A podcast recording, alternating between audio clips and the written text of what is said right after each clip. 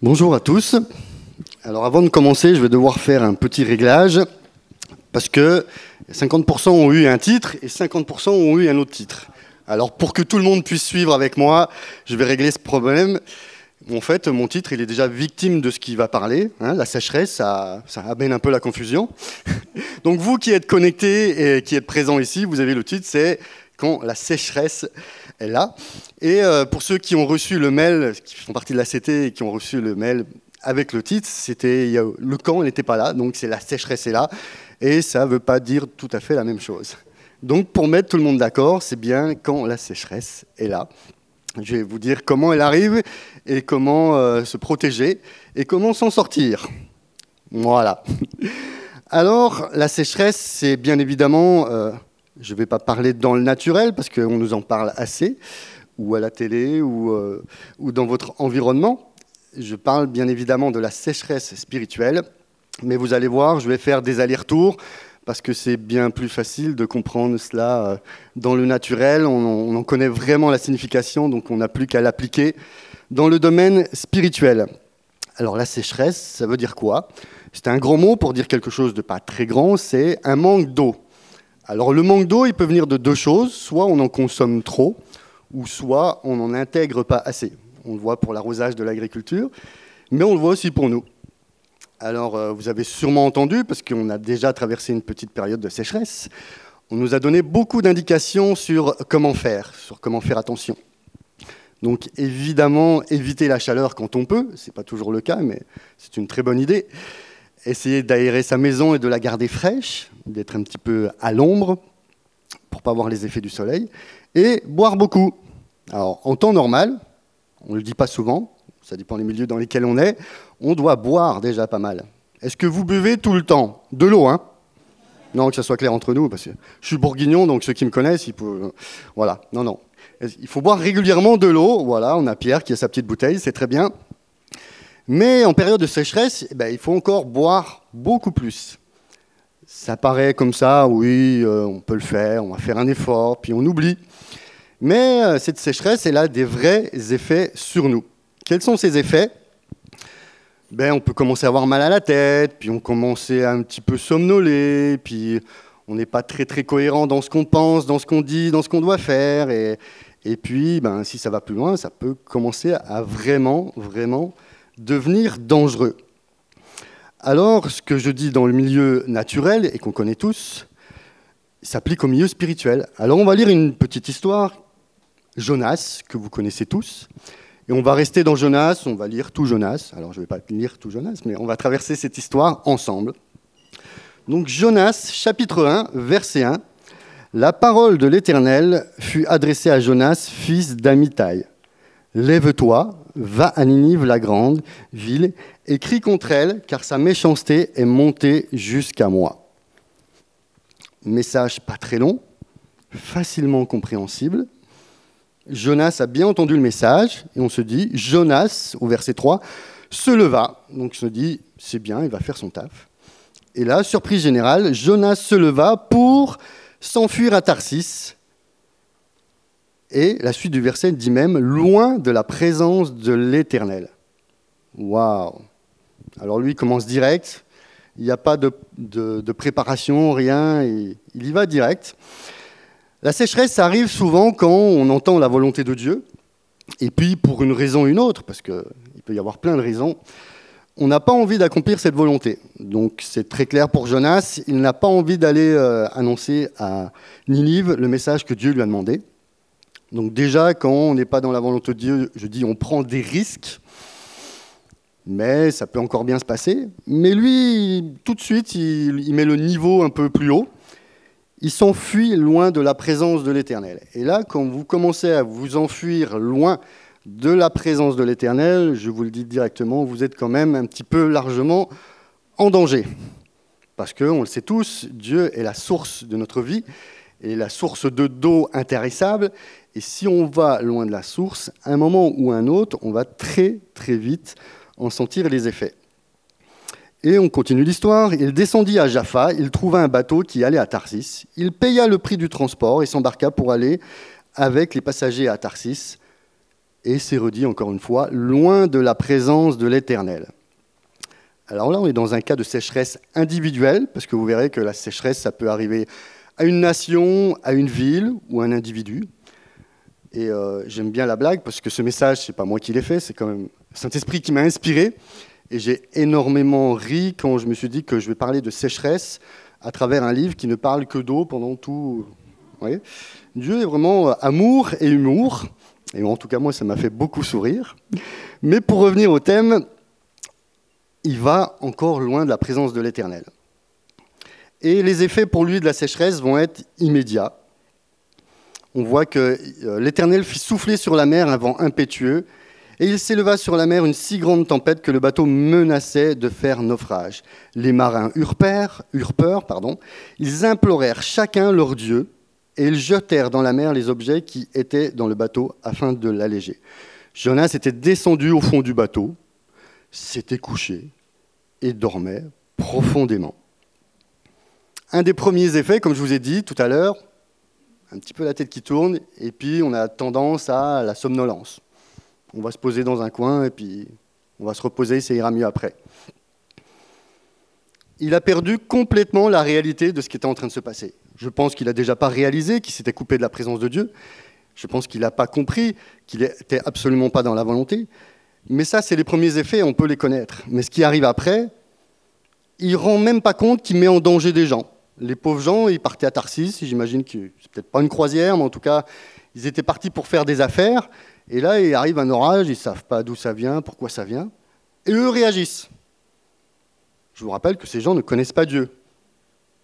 Et pourtant, eux, ils vont intercéder tous les dieux qu'ils ont connus ou qu'ils ont entreaperçus. Ils ont compris qu'ils étaient en danger.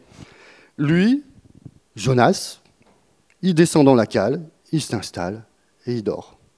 Inconscient de la réalité de ce qui se passe, tellement conscient qu'il met en danger les autres, mais il se met en danger lui-même, parce qu'il risque quand même sa vie, et il s'en rend pas compte, ou en tout cas, il s'en préoccupe pas. Et c'est pour vous dire de vraiment faire attention parce que on a toujours un point de vue personnel et c'est normal. Quand on se met à, l'écart de Dieu, des fois on a des bonnes raisons, on peut même les verbaliser.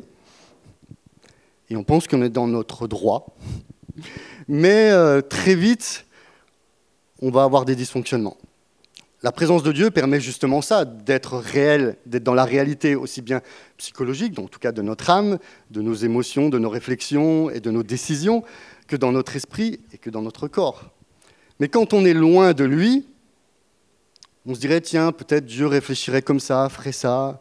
Et quand on est très loin de lui, comme le cas de Jonas, on réfléchit plus avec Dieu, on réfléchit tout seul. Et c'est souvent là aussi qu'on prend des décisions, je ne vais pas dire très hasardeuses, mais qui peuvent être très loin de Dieu et qui peuvent nous emmener dans des choses très, très compliquées. En tout cas, on va continuer cette histoire. Le capitaine, il lui dit, il vient voir Jonas, dis-nous qui attire ce malheur. Marrant pour un prophète, il est censé le savoir, mais quelle est ton occupation? D'où viens-tu? Quel est ton pays? Et de quel peuple es-tu? Il leur répondit Je suis hébreu et je crains l'Éternel. Il n'a pas peur, le gars. Le Dieu du ciel qui a fait la mer et la terre.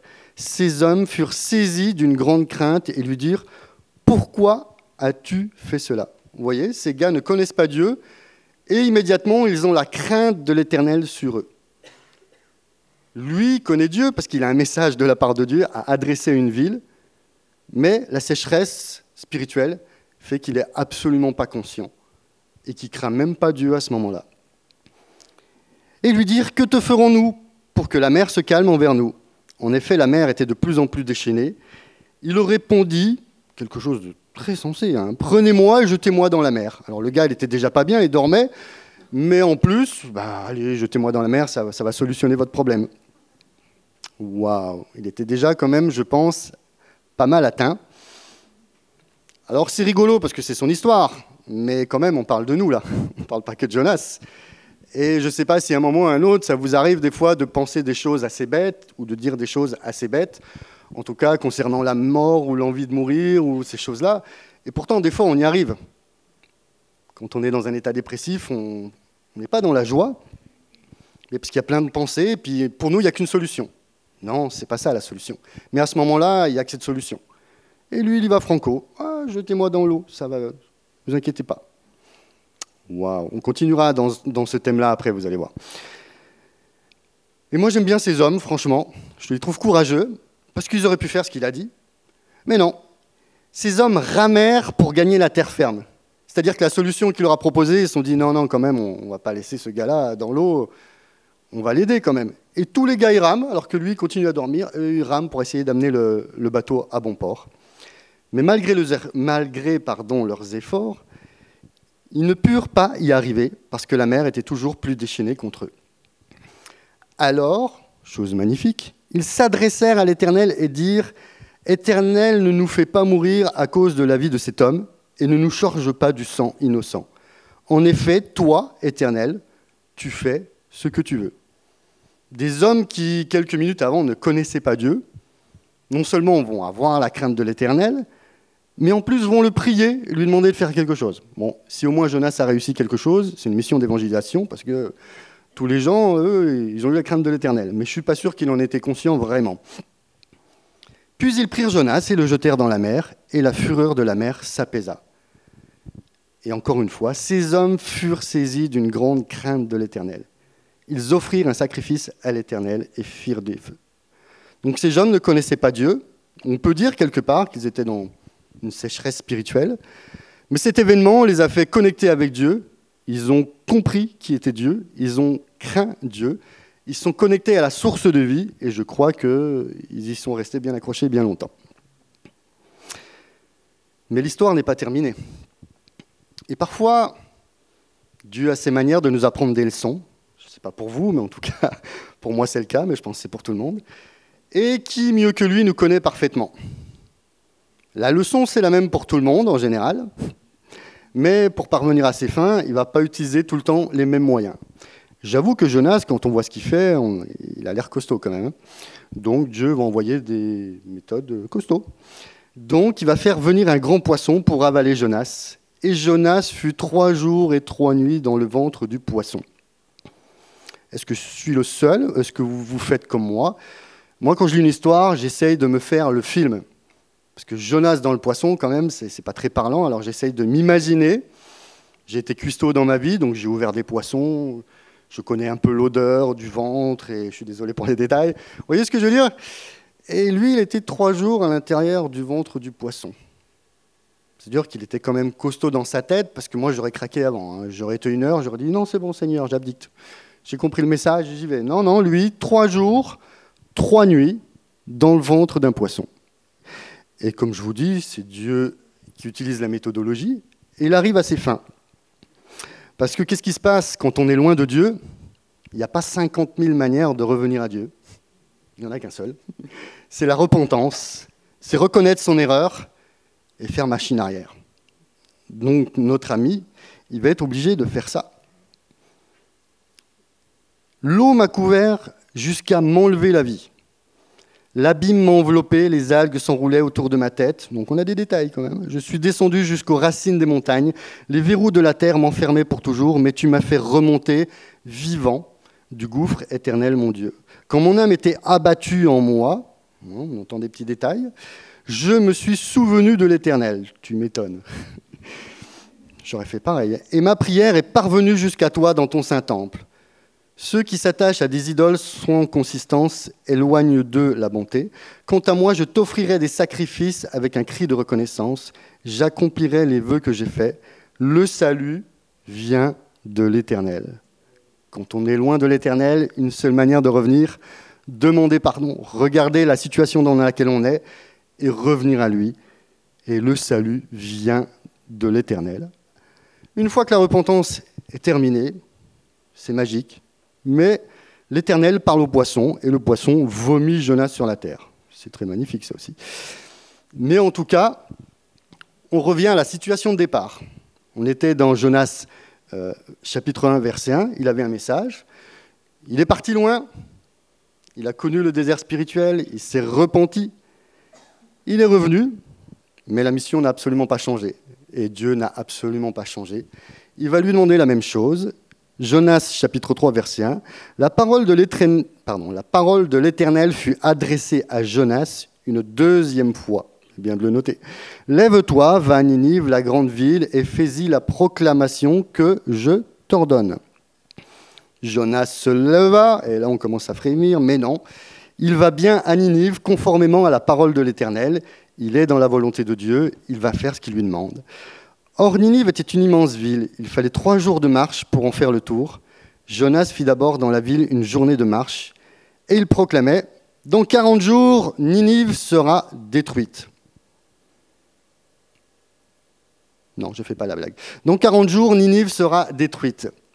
Et là, c'est pareil on a eu un homme qui était dans une sécheresse spirituelle, et là on a une ville qui s'appelle Ninive, qui, je ne sais pas si euh, euh, ils ont rencontré Dieu ou pas, j'ai pas eu le temps de regarder leur histoire avant, mais en tout cas à cette période-là de leur vie, ils n'ont aucun rapport avec Dieu, ils ne connaissent pas Dieu, ils sont secs, secs, secs et secs, et c'est pour ça que Dieu leur adresse ce message.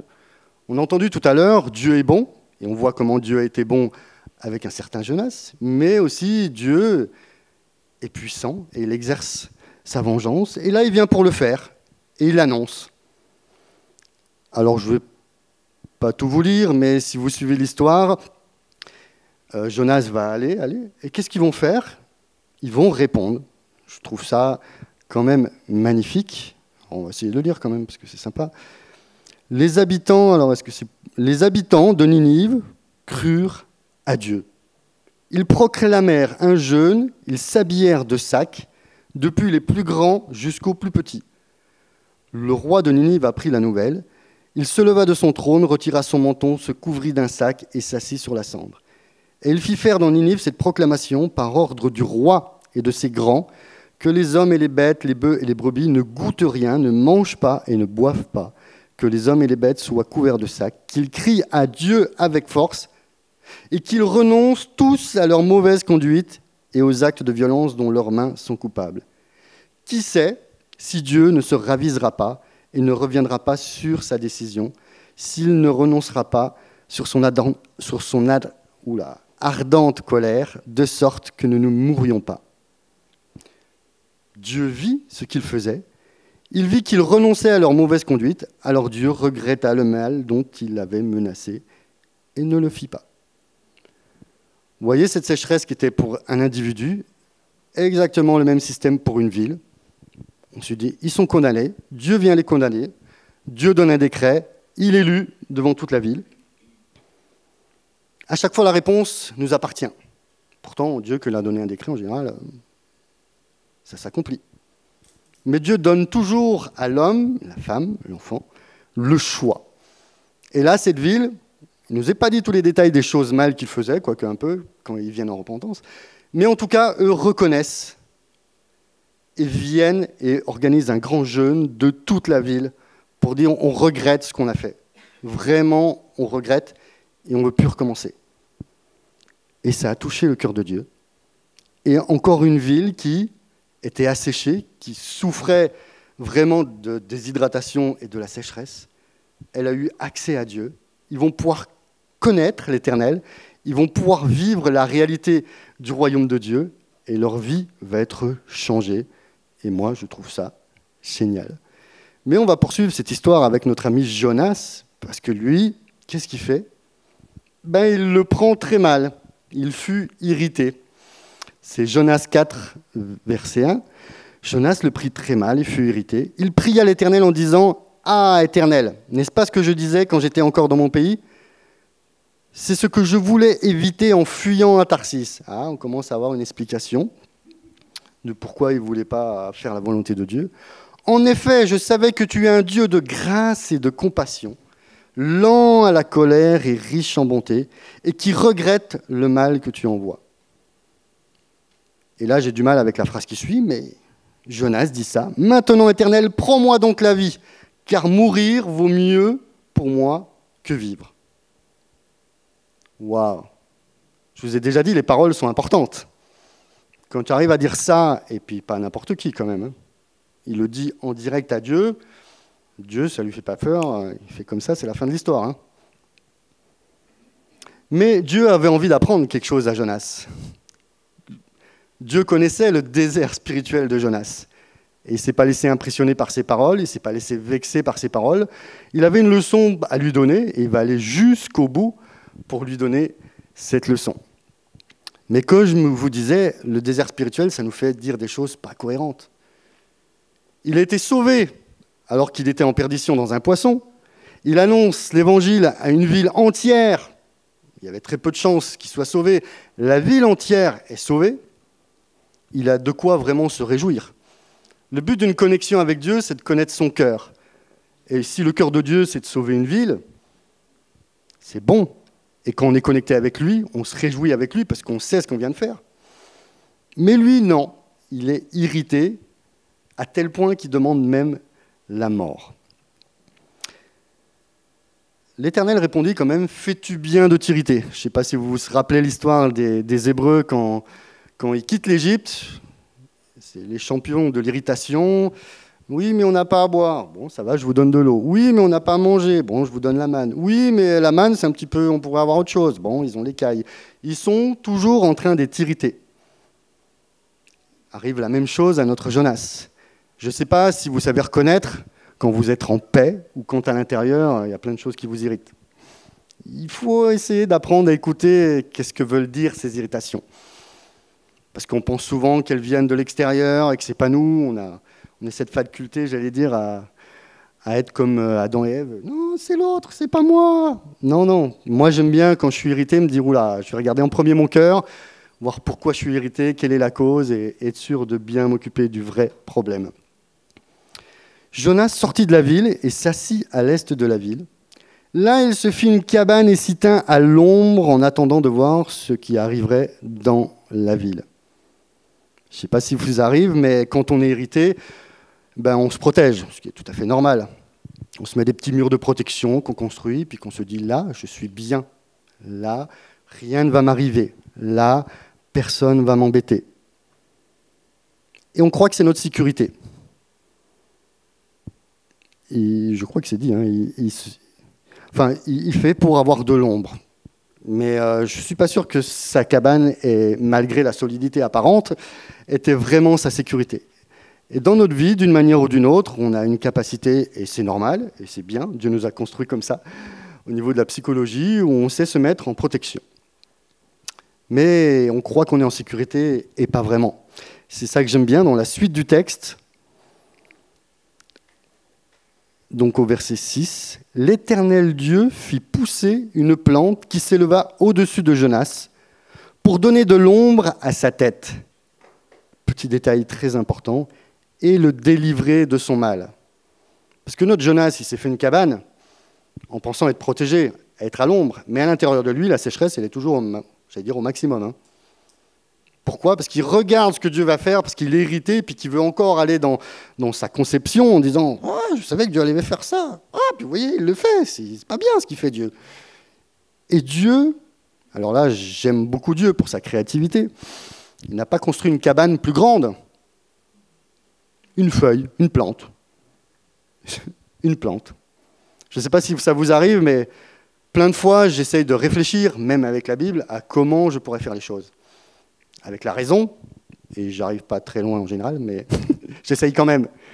Et là, Dieu fait quelque chose d'incroyable, une plante. Qui aurait pensé à faire une plante qui nous protégerait? Alors oui, pour l'ombre, ça marche, mais du mal qui, avait, qui était atteint euh, Jonas.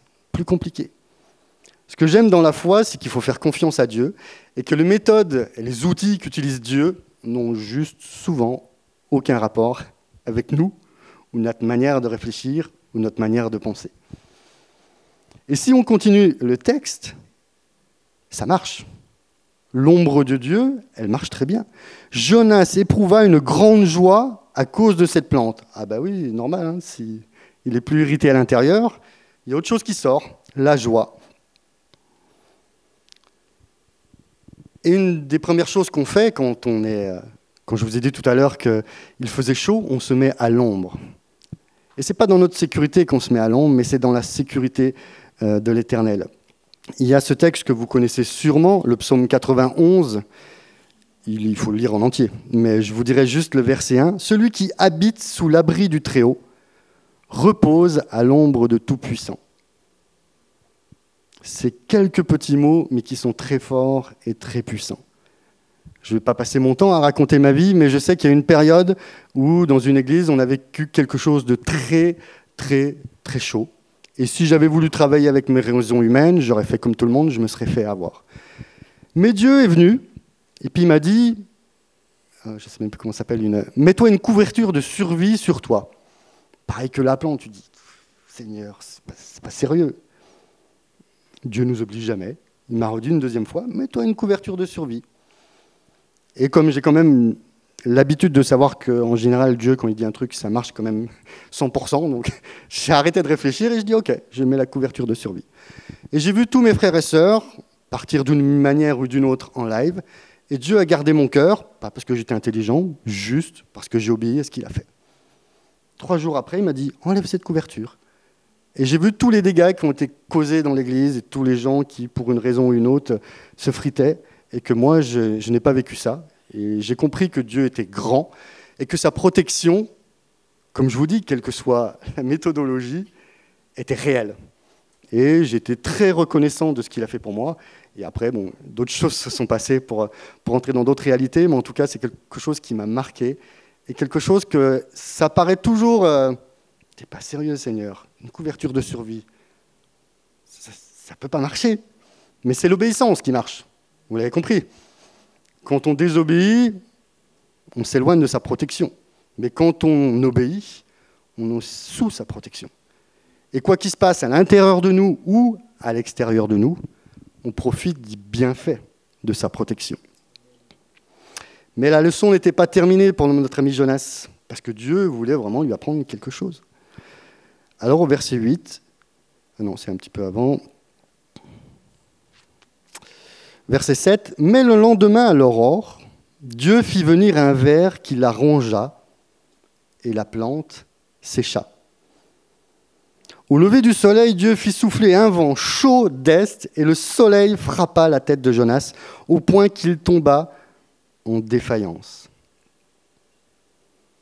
La déshydratation, en tout cas la sécheresse, elle peut être de nous-mêmes, comme on l'a vu pour Jonas. Il a choisi de se séparer de Dieu. Il a subi la sécheresse. Des fois, ça peut être l'ennemi qui nous fait vivre la sécheresse. Euh, je crois que c'est dans Ephésiens 6, quand il dit agissez avec le bouclier de la foi pour arrêter les traits enflammés de l'ennemi. L'ennemi, toute la journée, toute la nuit, passe son temps à quoi? À tirer des flèches pour mettre le feu dans votre camp, dans votre maison, dans votre cœur, dans vos pensées. Et si on n'a pas le bouclier de la foi, ça marche très bien, hein, vous êtes d'accord avec moi. J'espère qu'il n'y a pas que moi qui. Hein. Mais quand on a le bouclier, ça protège. Quand on n'a pas le bouclier, on sent très vite l'effet du feu et de la chaleur. Mais très rarement, on pourrait penser que Dieu aussi puisse nous mettre dans la sécheresse. On dit non, on a chanté, Dieu est bon, Dieu peut faire que des bonnes choses. Mais Dieu fait des bonnes choses. Mais comme je vous ai dit tout à l'heure, ces méthodologies, à lui, ne sont pas les nôtres. Et pour arriver à ces fins, sa pédagogie, on ne la comprend pas toujours. Et pourtant, c'est toujours pertinent. Je ne sais pas si dans votre vie, des fois, vous dites Oui, mais là, il y a la maladie, quand même, euh, Dieu, il ne m'a pas soigné, il m'a pas... On, a tout un protocole en se disant C'est pas normal. Et des fois, bah, très vite, on va rentrer dans Je me mets en colère, ou je boude Dieu, parce que je ne suis pas en bonne santé, et je devrais être en bonne santé, ou j'ai pas la paix dans mon cœur, je devrais avoir la paix dans mon cœur.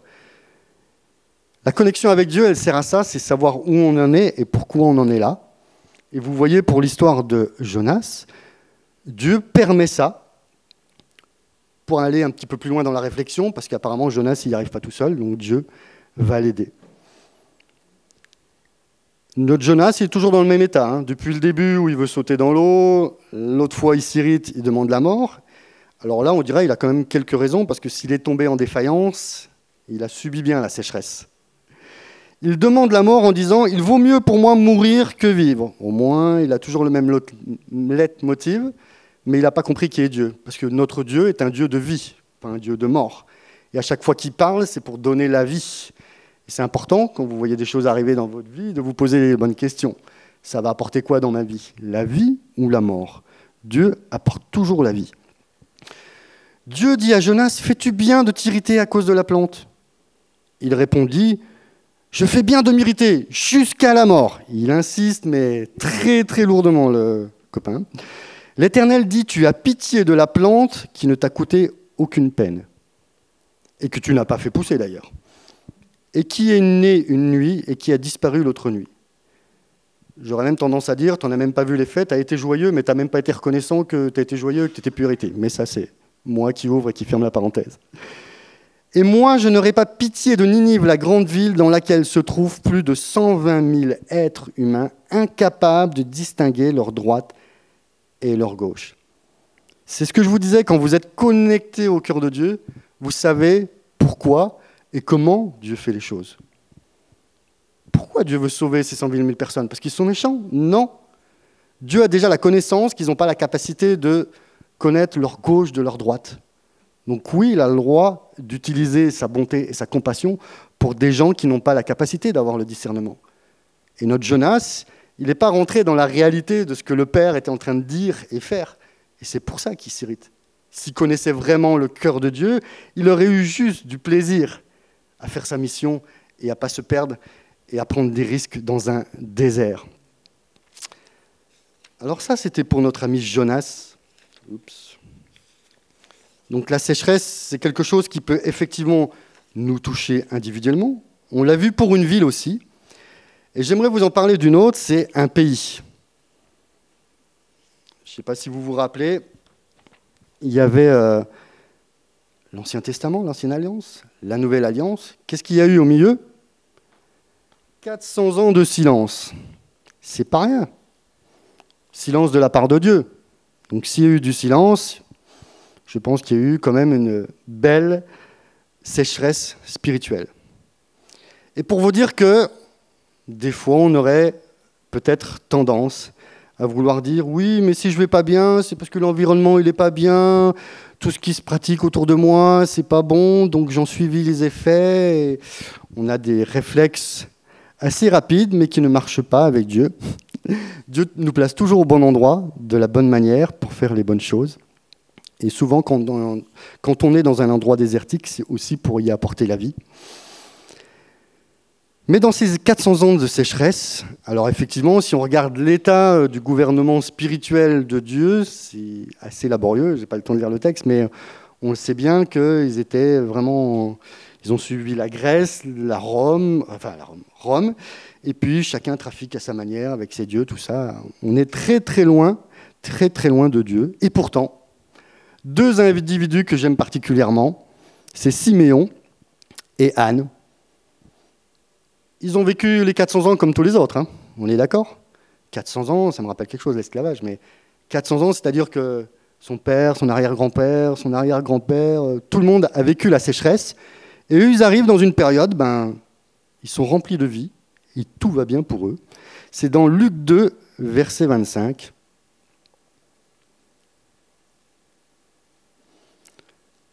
Or, il y avait à Jérusalem un homme appelé Siméon.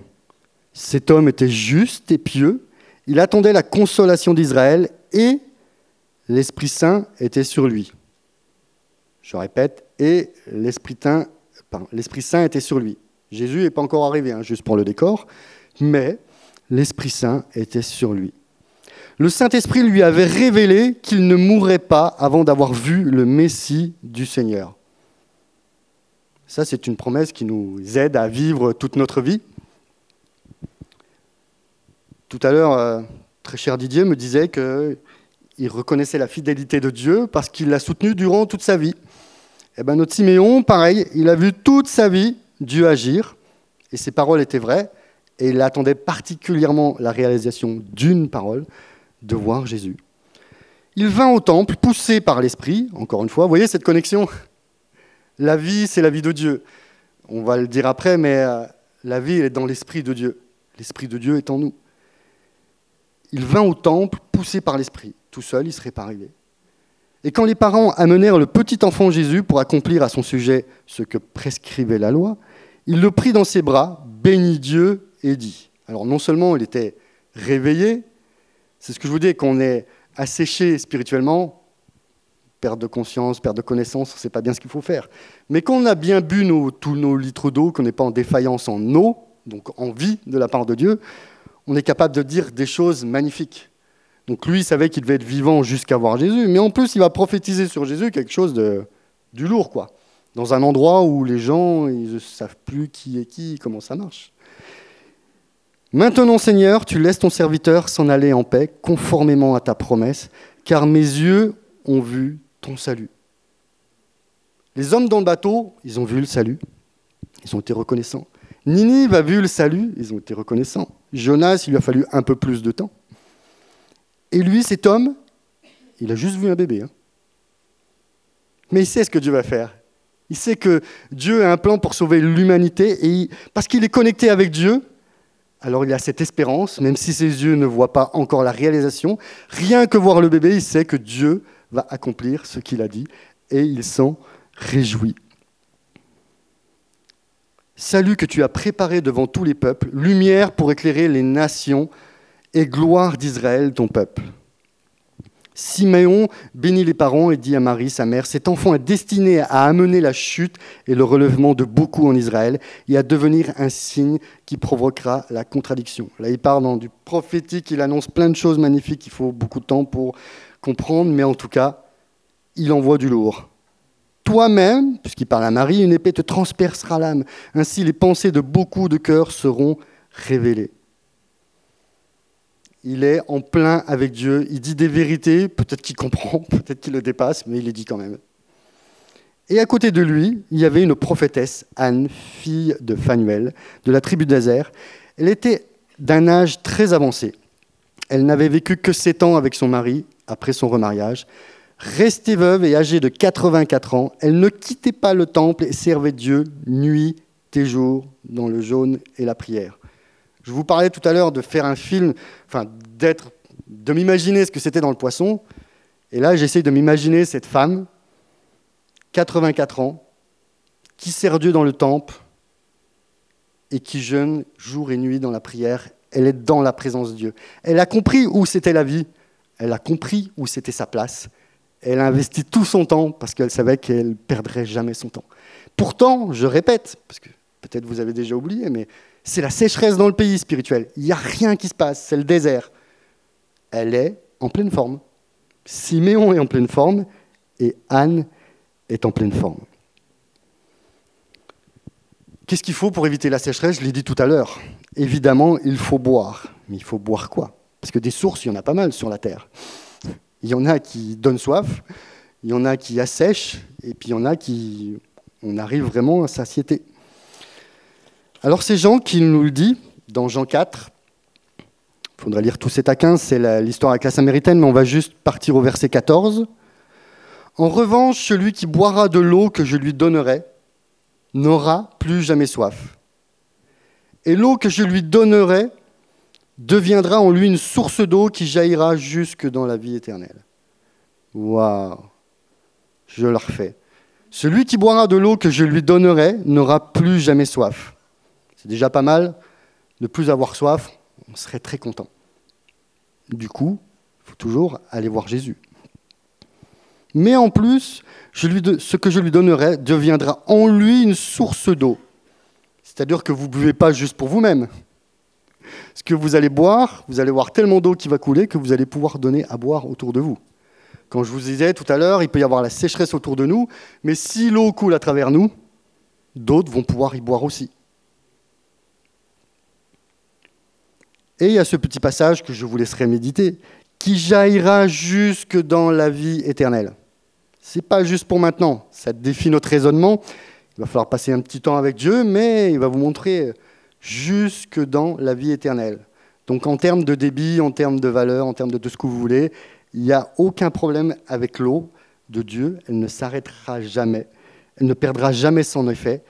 Et c'est là où on doit aller souvent, à la source, qui est Jésus. Jean nous en dit un peu plus dans Jean 7, versets 37 à 39. Si quelqu'un a soif, qu'il vienne à moi et qu'il boive. C'est simple. Celui qui croit en moi, des fleuves d'eau vive couleront de lui, comme l'a dit l'Écriture.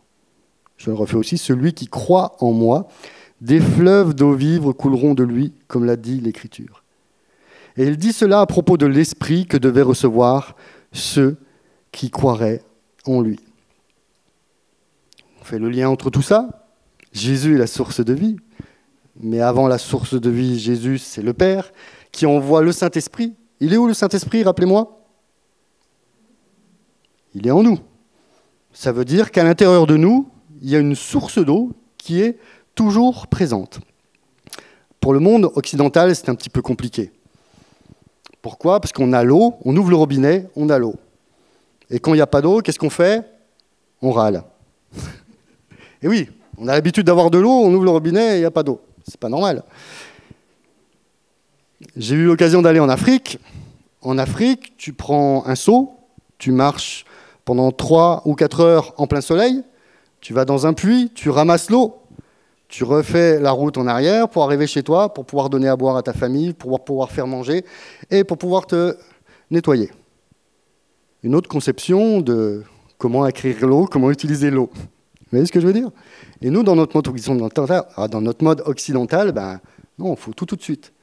Donc, on fait une prière à Dieu ou qu'on vient vers Jésus, puis qu'on n'a pas la réponse. Ça ne marche pas, c'est quoi le... On a un petit peu tendance à râler, mais j'en fais partie du lot. Hein. Je ne vais pas vous regarder dans les yeux en disant que c'est votre faute. Je marche comme vous, mais j'essaye d'apprendre le concept que Dieu nous apprend. Et que quand on n'a pas tout de suite quelque chose, il y a une leçon à apprendre. Et Dieu aime nous apprendre des leçons. Et c'est souvent la pédagogie qui est plus importante que le résultat, même si les deux vont ensemble en général. Et le Saint-Esprit est en nous. Le Saint-Esprit ne va répéter que les paroles de Jésus, qui lui ne dit que ce qu'il a vu faire au Père. C'est simple, on le sait théologiquement, c'est bibliquement. Comment on le met en application dans notre vie? Est-ce qu'on vient boire tout le temps? Est-ce qu'on vient à la source? Est-ce qu'on se remplit cette source? J'ai parlé d'un thème, la sécheresse, mais j'ai quand même une bonne nouvelle. Il ne suffit pas qu'il y ait la sécheresse pour boire. On est d'accord? J'ai dit tout à l'heure que justement, pour ne pas avoir les effets de la sécheresse, il faut boire régulièrement. Et quand il y a la sécheresse, on boit encore plus. Donc, ma question est, combien de litres, question très bête, mais combien de litres allez-vous boire tous les jours? Ou plutôt, combien de temps allez-vous passer avec Jésus pour vous rafraîchir? Et pour avoir besoin aussi d'eau, parce que vous allez, dans la vie normale, avoir des tempêtes, quelle que soit la forme de la tempête. Et quand on a de l'eau en réserve, je ne sais pas si vous l'avez déjà vécu, mais je pense quand même, elle se passe beaucoup mieux. La tempête, quand on a les indications de Dieu, quand on sait comment faire, pourquoi faire, qu'on est bien dans notre tête, c'est plus facile de passer des épreuves que quand on est déjà un petit peu en manque d'eau. Vous voyez ce que je veux dire? Donc c'est à nous à faire attention à avoir une bonne réserve, une bonne connexion avec Dieu et d'être toujours proche de lui pas juste parce que le pasteur il a dit, mais parce que c'est vital pour notre vie d'être en bonne santé, pour prendre des bonnes décisions au bon moment, quand tout va bien, quand tout n'est pas très très bien, et surtout quand tout va mal. Parce que quand tout va mal, comme je vous ai dit, c'est parfois compliqué de prendre les bonnes décisions. Mais si on a au moins dans un petit coin de notre tête ce réflexe de dire Oula, je suis largement en déshydratation, on va aller vite boire un coup, c'est essentiel pour ma survie. Et je vais vous laisser un dernier texte pas le plus beau, parce qu'ils sont tous beaux, mais un texte que j'aime beaucoup, Apocalypse 22, versets 1 et 2. Puis il me montra le fleuve d'eau de la vie. On est bien d'accord, on ne parle pas que de l'eau, on parle de l'eau de la vie, donc c'est très important. Limpide comme du cristal qui sortait du trône de Dieu et de l'agneau. Ce fleuve sort du trône et de l'agneau. Je répète ce que je disais tout à l'heure, quand on est connecté, qu'on a accès à cette source, on ne peut que penser comme Dieu. Si Jonas avait eu accès ou avait accédé à cette source, il aurait compris quel était le but de Dieu pour la ville de Ninive. Il n'aurait pas eu besoin de se poser la question. Ses idées auraient été claires et il aurait fait avec joie ce que le Père demandait. Ce trône, c'est quoi? Trône de la grâce, trône de la justice, il ne suffit pas de lire la Bible pour comprendre le concept de la grâce et de la justice. Pour l'appliquer, il faut qu'elle soit vivante aussi en nous. Parce qu'il y a des situations où, je suis désolé, on a plus envie de se quereller ou, ou d'avoir notre propre justice. Vous voyez ce que je veux dire? Et pourtant, quand on a accès au trône, on a accès à sa vérité, à sa grâce, à sa justice, et on peut la pratiquer. parce qu'on la vit, on la comprend, elle est à l'intérieur de nous, elle est vivante. Et je vais finir par le verset 17 de ce même Apocalypse 22. L'Esprit et l'épouse disent, viens. Que celui qui entend dise, viens. Que celui qui a soif vienne. Que celui qui veut de l'eau de la vie la prenne gratuitement. Ah, je suis obligé de le refaire. Hein. Que celui qui a soif vienne, que celui qui veut de l'eau, de la vie, la prenne gratuitement. Il y a de la richesse dans cette parole, dans toutes les paroles qui ont été dites. L'eau, elle est gratuite. Je ne vais pas vous apprendre, on l'a déjà dit dans d'autres manières, mais on a toujours quand même envie de payer un petit truc. Euh, on va laisser une pièce dans la fontaine, on va faire un vœu. Non, non. C'est gratuit. C'est ouvert tout le temps. Il n'y a qu'une chose que Dieu ne peut pas faire, c'est venir boire. Il nous invite, il nous laisse le choix. Nous sommes responsables de nos choix et de ses conséquences, mais en tout cas, la fontaine est ouverte, 24 heures sur 24, 7 jours sur 7. On y a accès librement, n'importe qui. Il n'y a aucune restriction. Alors moi, j'ai répondu pour moi parce que j'ai fait ce message. Mais maintenant, je vais vous demander de vous lever et je vais prier pour que l'Esprit de Dieu puisse vous parler et que vous puissiez parler avec l'Esprit de Dieu. Pour que cette réalité devienne chacun notre réalité.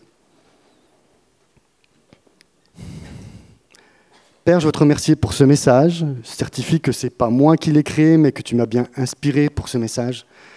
Et qu'au-delà de mes propres paroles, il y a quelque chose que toi, tu as envie de dire et que tu as envie de faire à travers chaque membre de ton peuple, moi y compris. Je veux être reconnaissant devant le sérieux de cette histoire et particulièrement du comportement de Jonas. Et moi-même, je veux bien demander pardon si euh, parfois je m'irrite contre toi pour des bonnes ou des mauvaises raisons. Et chacun d'entre nous, on le fait tout le temps d'une manière ou d'une autre. Et on va être sincère en te demandant pardon pour ce qu'on pense être juste, mais qui nous écarte juste de toi on veut être honnête avec toi et on veut vraiment venir librement vers toi. Te remercions pour cet accès illimité à ta vie, la vie que tu as créée de toujours, de toute éternité, et pour toute l'éternité, et pour chacun d'entre nous.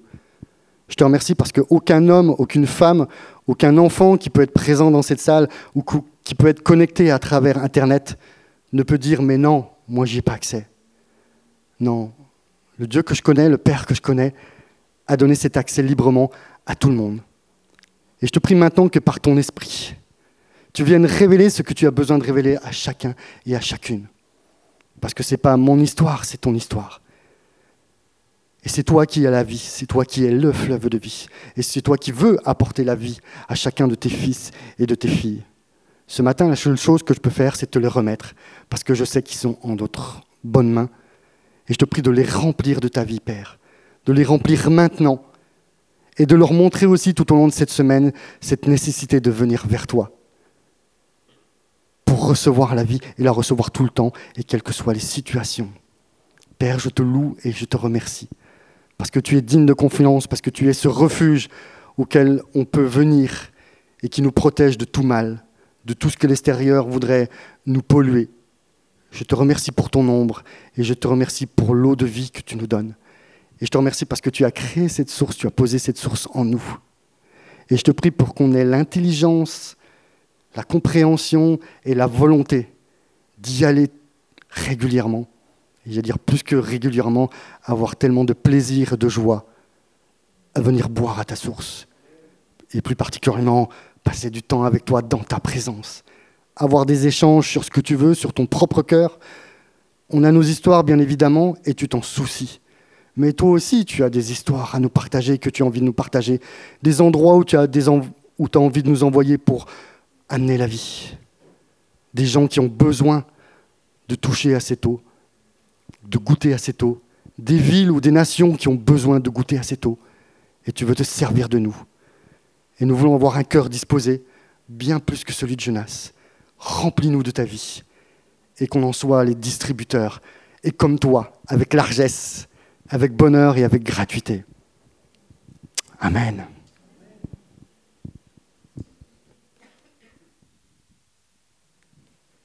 Merci Claude cet encouragement à aller boire à la source.